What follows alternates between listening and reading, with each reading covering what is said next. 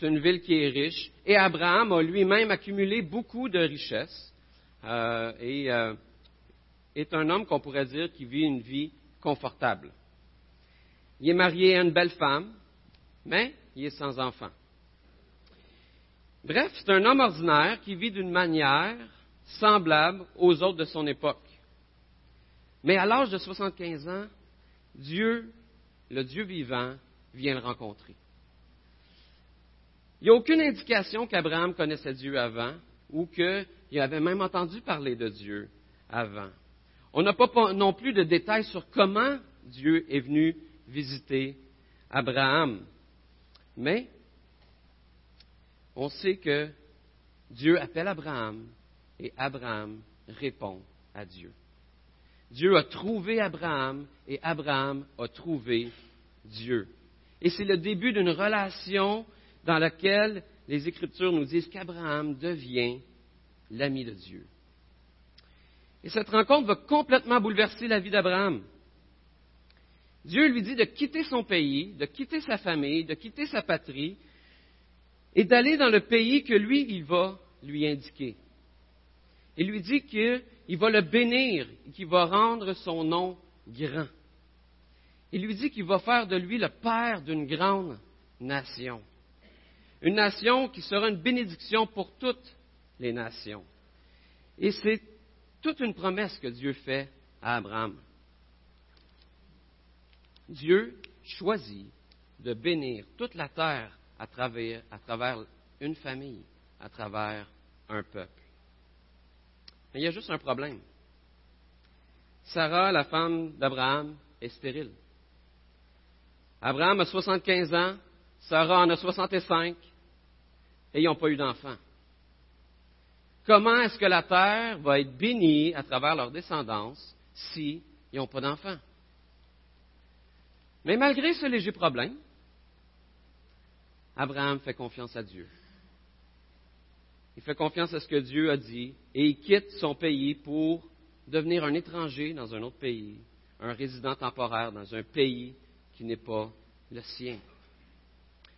Et il est parti sans savoir où il allait, sans savoir comment la promesse serait accomplie, sans savoir quand ça serait accompli, et sans savoir pourquoi Dieu lui demandait de partir. Ça fait beaucoup de choses inconnues, vous ne trouvez pas? Tu ne sais pas où tu t'en vas, tu ne sais pas comment ça va arriver, tu ne sais pas quand ça va arriver, puis tu ne sais pas pourquoi.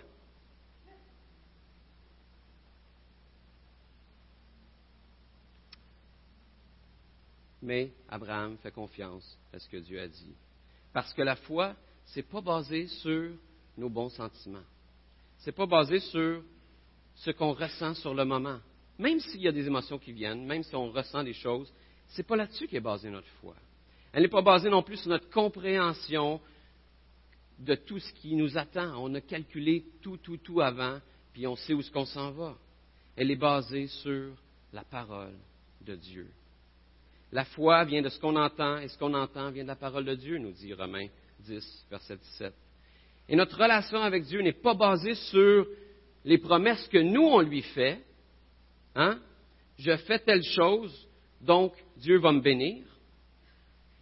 Non, elle est basée sur les promesses que lui nous fait. C'est les promesses de Dieu qui nous poussent à l'action et qui poussent Abraham, dans son contexte, à l'action. C'est Dieu qui, dans sa grâce, est allé vers Abraham et lui a fait une promesse incroyable. Incroyable dans le sens de wow, dans le sens d'extraordinaire, mais aussi incroyable dans le sens de c'est dur à croire. Est-ce que la promesse d'une nouvelle terre sans la présence du mal, sans la présence des maladies, sans la présence de la guerre, sans la présence du deuil, sans la présence des brisures relationnelles, est-ce que c'est une belle promesse,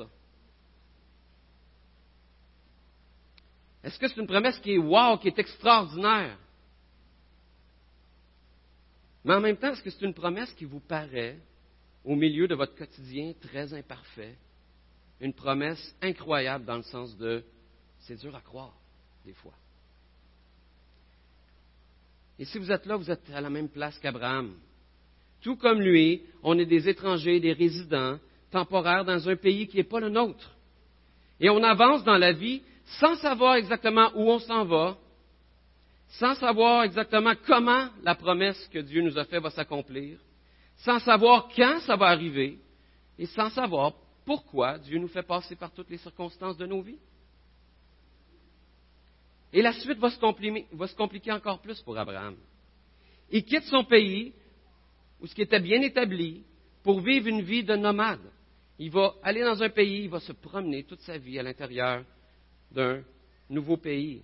Et lorsqu'il arrive en Canaan, le nouveau pays en question, une famine arrive. Il pousse à aller en Égypte. Et là, il arrive en Égypte, mais à cause de sa crainte des hommes, parce qu'il a peur de ne pas être bien accueilli, eh bien, euh, il ment à propos de l'identité de sa femme. Et euh, il se retrouve, je vous coupe les détails, mais il se retrouve dans un conflit avec le Pharaon, et il est chassé d'Égypte. Il ne part pas en bon terme d'Égypte. Et là, il se retrouve à revenir en Canaan. Mais là, il y a un conflit qui éclate entre lui et son neveu, Lot qui fait le voyage avec lui. Et ils doivent se séparer. Et Lot choisit de s'établir près d'une ville appelée Sodome, une ville qui était reconnue pour être corrompue. Et pas très longtemps après, il y a une guerre qui éclate entre les rois de Sodome et les rois environnants.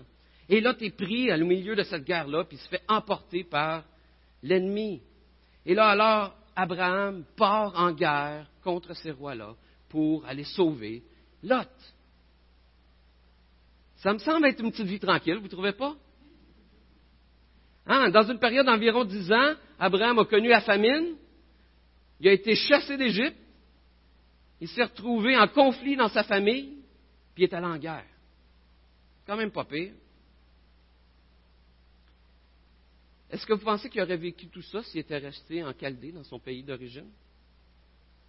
Peut-être, mais peut-être pas. Mais ce qu'on sait, ce qu'on sait pour être sûr, c'est que s'il passe à travers toutes ces choses-là, eh bien, c'est parce qu'il a obéi, parce qu'il a cru, parce qu'il a accepté la parole que Dieu lui avait dit.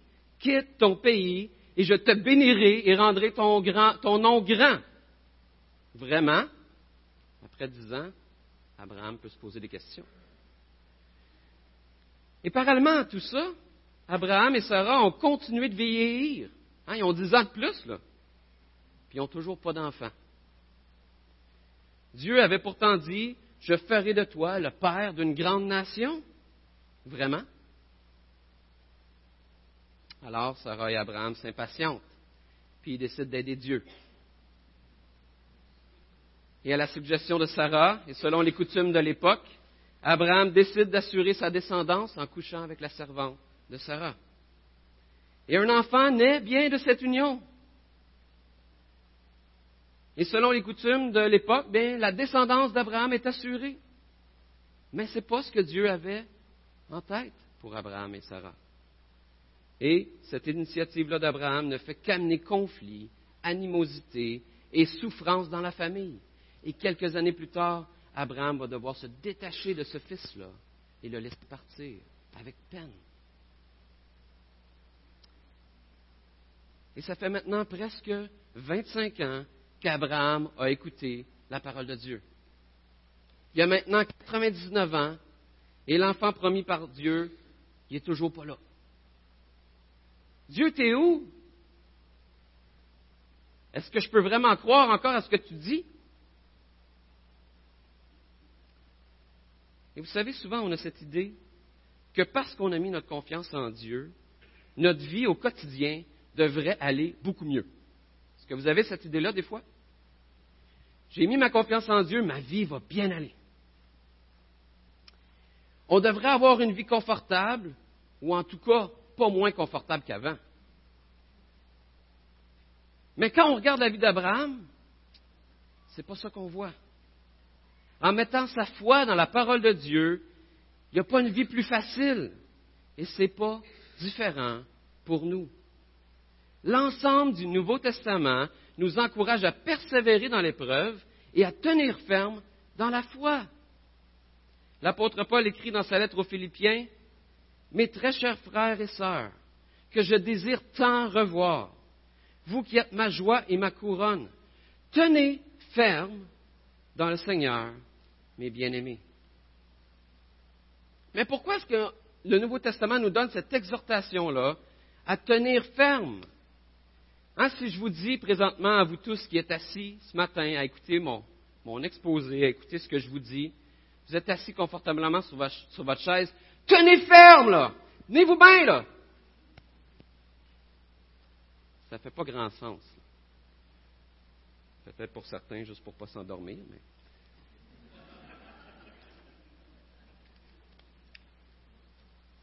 Mais tiens ferme, ce n'est pas un langage qu'on utilise vraiment aujourd'hui.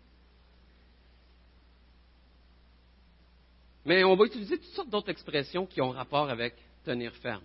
Et je vais utiliser une image que j'ai utilisée à Longueuil il n'y a pas si longtemps. Je m'excuse pour ceux qui l'ont entendue, c'est mon image, je fais ce que je veux avec. Euh, Est-ce que vous avez déjà coupé des arbres?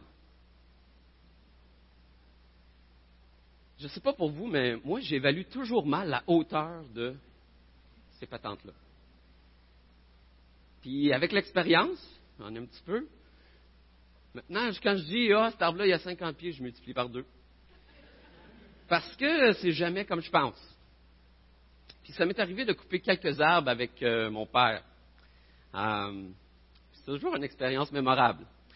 Euh, je ne sais pas pourquoi, mais moi, je me retrouve toujours dans le rôle de c'est pas moi qui coupe, c'est moi qui, pousse, qui tire, qui, qui manage autour. Mais tu sais, ça doit être hiérarchique, là. Le, papa coupe, puis l'autre est assistant. Euh, je ne sais pas si je vais faire ça avec mes filles un jour. Mais. Euh,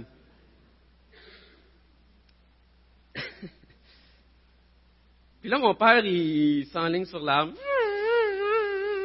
Puis moi, je suis toujours celui qui tient la corde au loin ou, euh, qui pousse l'arbre pour s'assurer qu'il tombe du bon bord. Parce que souvent, on coupe des arbres, c'est comme, il faudrait pas que ça tombe la maison. ou il faudrait pas que ça tombe chez le voisin. Euh, fait que, puis à un moment donné, il y a toujours un moment où ce que mon père coupe, puis là, il y a un moment d'hésitation. L'arbre, il va-tu tomber du bon bord? Puis, euh, puis moi, souvent, je suis pas à côté, là, je suis au bout de la corde, sais. Euh, fait que là, mon père va me dire euh, Tire! Ça, ça veut dire tiens ferme. Oui, il va me dire pousse. Ça veut dire la même chose, tiens ferme. Euh, puis des fois, il va pas dire rien, sauf Wow! Wow! Ça aussi, ça veut dire tiens ferme. Parce que ça s'en va pas du bon bord. Chez le voisin. Four! que, c'est souvent ce qui arrive dans mon expérience de couper des arbres. Mais tout ça pour dire que, tiens ferme. On n'utilise pas nécessairement ça dans le langage, mais on va utiliser toutes sortes d'autres mots. Tire, pousse, wow, mais aussi lâche pas, une tape sur l'épaule, une accolade. Et ça veut dire, tiens ferme. Et ce que j'aimerais faire ressortir ici, c'est que cette exhortation-là à tenir ferme qu'on a dans l'ensemble du Nouveau Testament, dans l'ensemble des Écritures, est nécessaire pour deux choses. La première, c'est qu'elle implique qu'il y a une force qui est appliquée contre, contre nous. Et la deuxième chose que ça implique, c'est que on doit appliquer une force contraire pour pas, euh, pour, tenir ferme, pour tenir en place. Toi, tu veux aller plus par là, mais il y a quelque chose qui te pousse à aller par là. Autrement dit, toi, tu veux mettre ta foi dans l'Évangile, dans la promesse que Dieu t'a donnée, dans euh, la parole de Dieu, mais il y a une pression pour que tu mettes ta foi dans autre chose, dans quelqu'un d'autre. Et l'expression tient ferme exprime toute l'idée qu'une vie chrétienne confortable, sans lutte, sans combat, sans épreuve, sans souffrance, ça n'existe pas. Et si vous êtes chrétien depuis plus que deux jours, vous savez ça. Vous savez que la vie chrétienne, ce n'est pas un long fleuve tranquille. Et le danger, c'est de penser qu'on devrait vivre présentement une vie confortable et tranquille, et que si on n'est pas en train de le vivre, ben c'est parce qu'on manque de foi. Le danger, c'est de croire que si Dieu ne répond pas immédiatement à ma prière, ben c'est parce que je manque de foi. Le danger, c'est de croire que si on ne voit pas la promesse de Dieu s'accomplir maintenant, ben on est en train de manquer de foi.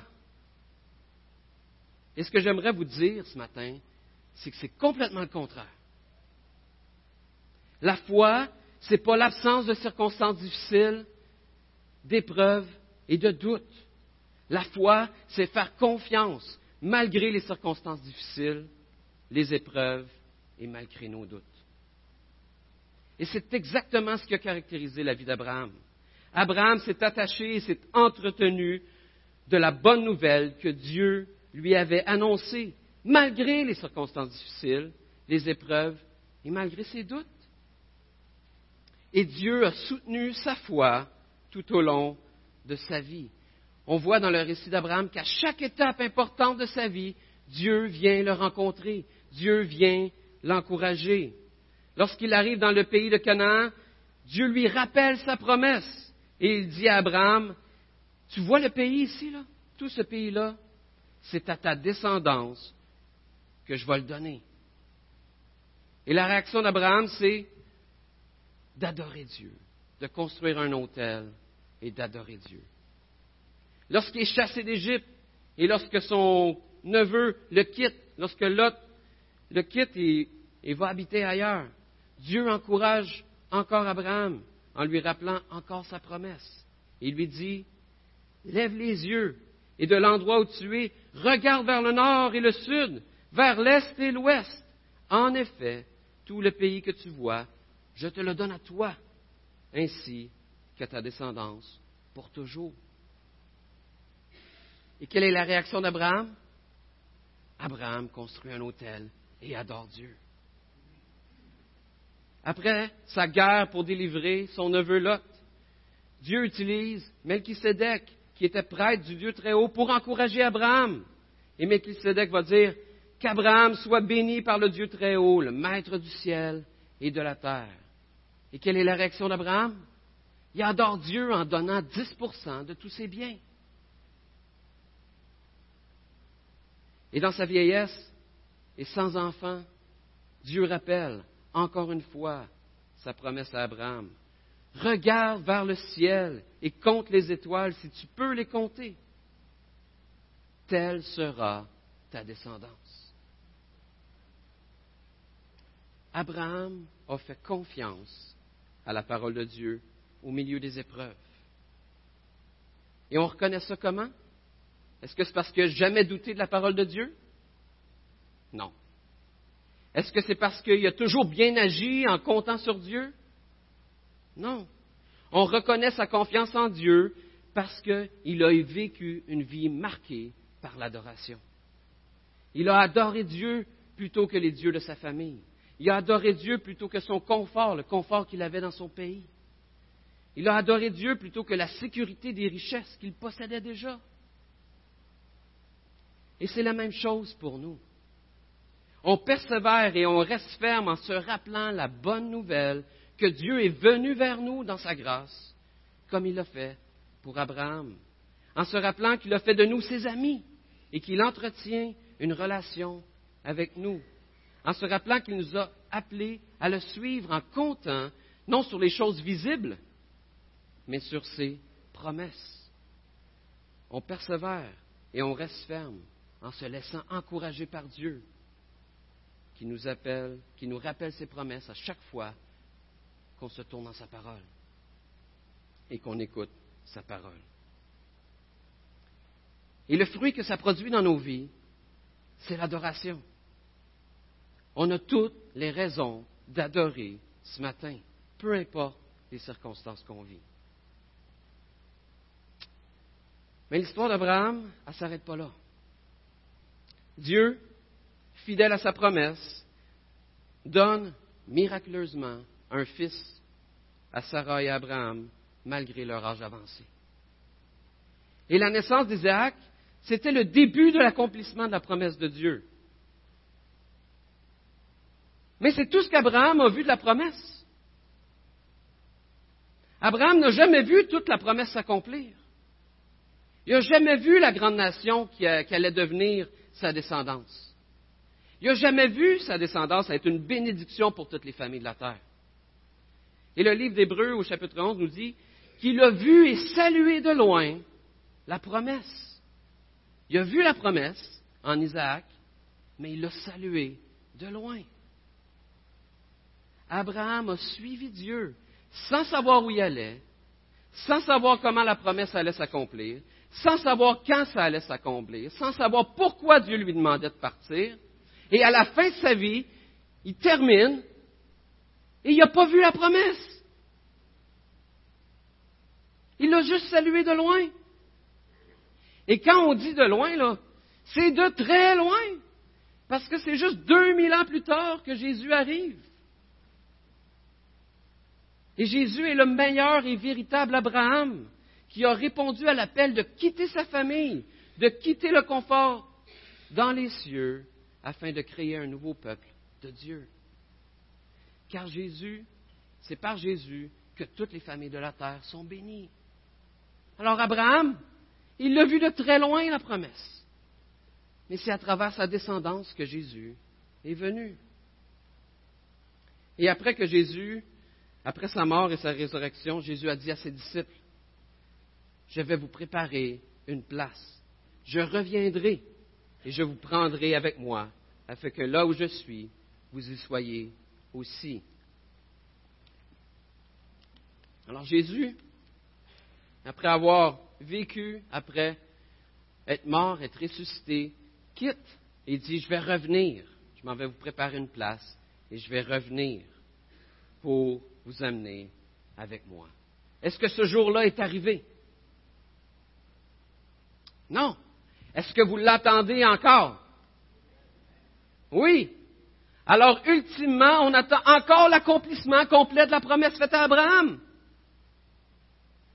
Et après plus de 2000 ans que Jésus a prononcé ces paroles-là, tous ceux qui nous ont précédés ont salué de loin la promesse. Ils ne l'ont pas vue. Vivre par la foi, c'est se soumettre à la réalité qui a une sagesse plus grande que la nôtre. C'est vivre en acceptant, qu'il y a tant de choses qu'on ne sait pas et qu'on ne comprend pas. Mais c'est vivre en se confiant dans le, le soin de notre vie en celui qui comprend toutes choses depuis avant la création du monde jusque dans l'éternité. Vivre par la foi, c'est soumettre nos espoirs à la grâce de Dieu. C'est vivre une vie en se rappelant qu'il n'y a aucun espoir dans la vie, ni dans la mort, qui ne dépend pas de la grâce de Dieu. C'est renoncer à se confier dans nos espoirs et à les placer en lui. Et Abraham a accepté de faire tout ça. Il a accepté de vivre par la foi parce qu'il reconnaissait qu'il était un étranger et un voyageur sur la terre qu'il ne vivait pas pour ici.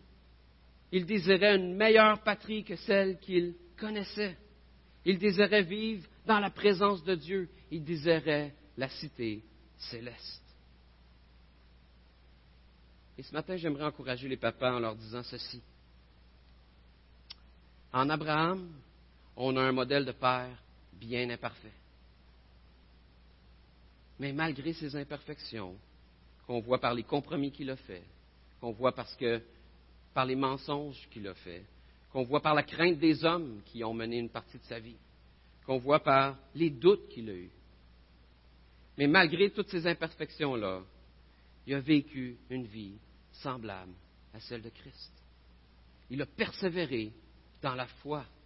Il a vécu comme un étranger et un voyageur sur la terre. Il a accepté de suivre Dieu sans connaître le où, le comment, le pourquoi et le quand. Et je vous invite à faire la même chose. Vous savez, Claude Mathieu, son épouse, nous, on va les voir moins souvent. Et Claude Mathieu un jour m'a dit, pour m'encourager, et il dit souvent, je pense que c'est une phrase qu'il aime bien, euh, aime Jésus. Hein, souvent, Claude, Claude va nous dire Aime Jésus. Et il m'a raconté comment Dieu l'avait touché avec ça.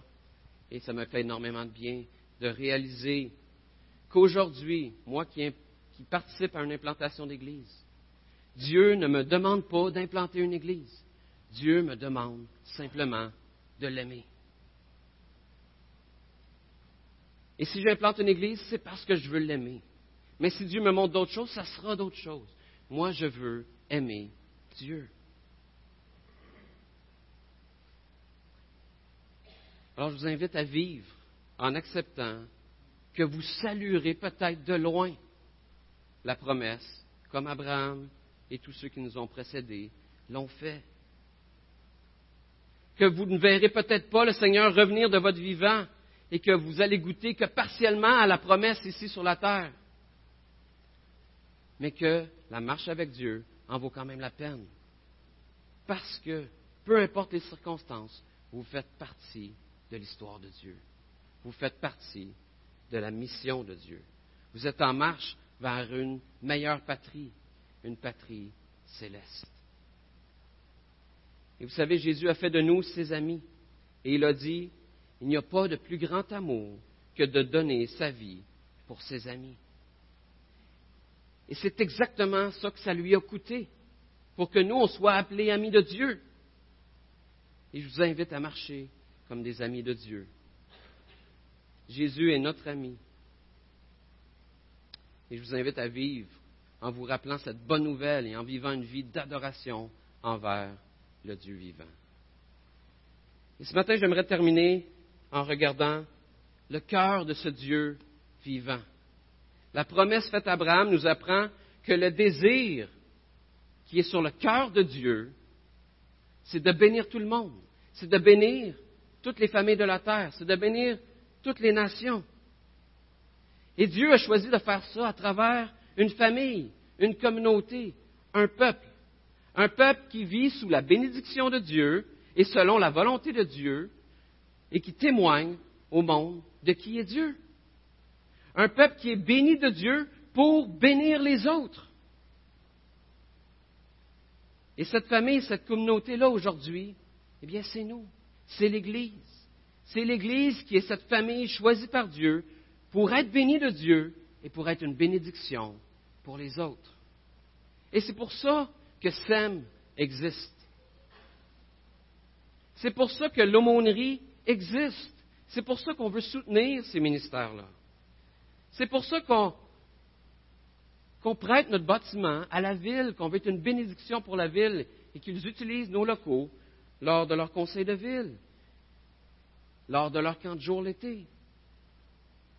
Et c'est pour ça qu'on fait J'aime mon voisin. On veut être un. On reconnaît qu'on est un peuple béni pour bénir les autres.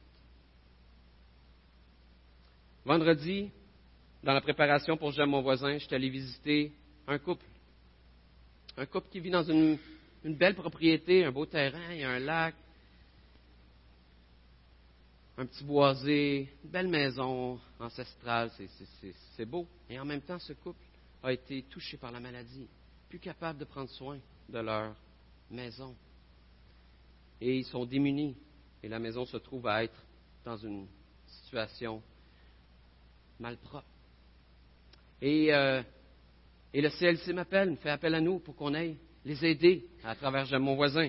Et je jase avec eux et ils me demandent, mais vous êtes qui, vous autres? Pourquoi vous faites ça?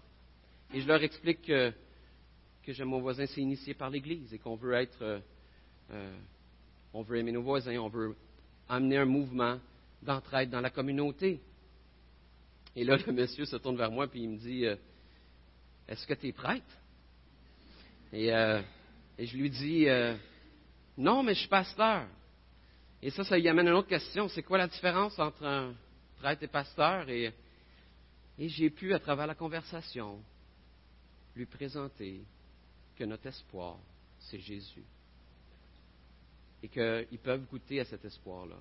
Et que si on fait J'aime mon voisin, cette semaine, c'est parce qu'on a tellement été aimé par Jésus qu'on veut aimer les autres. Et le monsieur s'est mis à pleurer. le monsieur était touché par l'amour de Dieu. Et c'est ça, j'aime mon voisin, c'est ces opportunités-là qu'on a de présenter l'amour de notre Sauveur en action. Et ce matin, j'aimerais inviter les Gibécois. Venez-vous-en, venez en avant. Les Gibécois ont décidé de consacrer leur été, de faire un peu comme Abraham, de quitter leur patrie pour aller soutenir les églises dans leur mission, de faire du bien dans leur communauté, dans leur mission d'aimer les gens de leur ville, de leur, nation. Et euh, je vais leur demander simplement de se présenter rapidement. Ils vont nous dire qui ils sont, d'où ils viennent, pourquoi ils font Gibec. Et ensuite, je vais conclure. Alors, qui commence? Ah ouais, un micro, hein? Tu veux-tu m'amener le micro? Euh? Ah, c'est Steve qui l'a, ça. Allô? OK, donc moi, c'est Mélodie. Euh, j'ai 20 ans, je viens de Gatineau. Et euh, j'ai fait JBEC pendant trois semaines en 2014. C'est un projet de JBEC pour les ados. Puis à ce moment-là, Dieu m'a vraiment montré l'importance de la mission. Puis il m'a donné un cœur pour la mission ici au Québec. Euh, puis après ça, euh, en 2000, les deux étés suivants, j'ai euh, participé au projet de JB avec les, jeunes de mon église. Et cet été, je viens juste de finir mon cégep. Puis avant de commencer à travailler, je voulais vraiment consacrer l'été pour, pour Dieu, puis pour être formé à la mission pour après le restant de ma vie. salut, je m'appelle Mariah. Oh, Maria en français. Euh, Pardon-moi français. Euh, je parle un peu français. Euh, j'ai 19 ans. Je viens de New York. Je sens que Dieu m'a appelé au Québec. J'ai cherché sur Google un voyage missionnaire au Québec et j'ai trouvé Québec. Euh, Québec.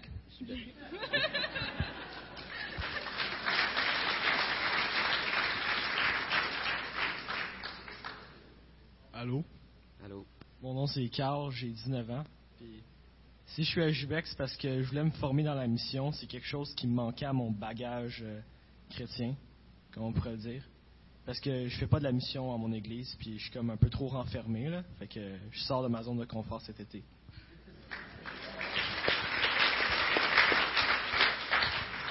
Euh, bonjour, moi c'est Frédéric Douville. Dans le fond, je viens de Bécancourt, euh, de l'église évangélique d'aujourd'hui. Salut Sébastien! Euh, c'est ça, moi je suis en formation pastorale. cet été, je suis le coordonnateur de l'équipe JBEC et je voulais apporter une ADN missionnaire à mon bagage de formation pastorale. Et dans le fond, je veux être un missionnaire au Québec, tout simplement.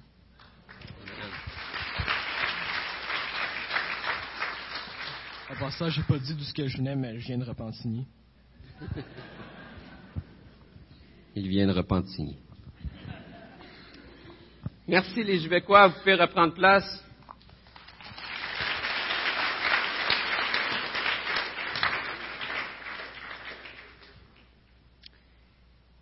Alors, quand je vous disais qu'il venait de toutes les nations, on a même une Américaine qui est venue nous, nous, euh, nous aider cette année. Et euh, ils viennent le faire pour nous soutenir, nous soutenir dans notre mandat, dans notre mission d'être une bénédiction pour les nations, pour ceux qui nous entourent. On a tellement été bénis de Dieu qu'on veut bénir les autres. C'est ce qu'Abraham a fait, c'est ce que Dieu nous appelle à faire également. Et euh, je vais simplement euh, prier pour remettre euh, cette semaine de Je mon voisin entre les mains de Dieu, terminer cette, cette réunion. On va avoir un dernier chant. Je vous invite à participer avec nous. Il y a encore de la place pour J'aime mon voisin. Steve disait qu'on a plus de demandes qu'on a de, main-d'œuvre. Alors, euh, n'hésitez pas à donner vos disponibilités cette semaine. Je vais prier. Seigneur, on est reconnaissant pour, euh, pour cette, cette histoire qu'on a d'Abraham qui nous démontre combien tu es un Dieu qui veut bénir, qui veut bénir toutes les nations. Seigneur, on est euh, les privilégiés qui font partie de ce peuple béni de Dieu, qui ont rencontré ce Dieu de toute éternité et qui ont commencé à marcher avec lui. Et Seigneur, on sait par nos vies qu'on n'est pas exempté de toute difficulté et de circonstances difficiles et que ce n'est pas ça la promesse que tu nous as faite. Mais Seigneur, tu nous as fait la promesse d'être inclus dans ton histoire, de faire partie de cette histoire et de voir un jour se réaliser cette promesse d'une manière complète, ce monde qui va être complètement transformé par ton amour, par ta grâce envers nous. Seigneur, on veut ce matin se soumettre à toi, se soumettre à cette sagesse qui nous dépasse, qui est plus grande que nous. Et on veut euh, œuvrer à chaque jour pour être une bénédiction pour les autres, à l'image de ce que tu as fait pour nous. Sois béni. Amen.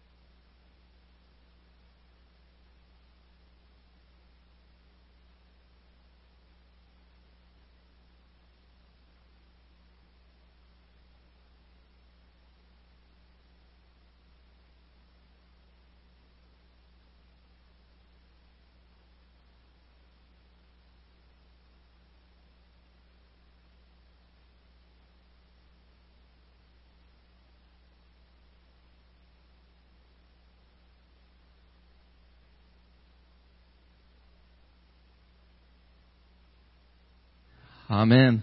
En attente. En même temps, ce matin, avez eu l'occasion de faire votre test de la vue. C'est des choses comme ça, car vous êtes bénis. Il est juste 8 h moins 10, donc vous avez le temps encore de vous préparer. Soyez bénis. C'est ceux qui regardent l'horloge. Il est juste 8 h moins 10. Soyez bénis. Bonne fête des Pères. Célébrez notre Seigneur Jésus-Christ en honorant ceux qui vous aiment. Bonne semaine.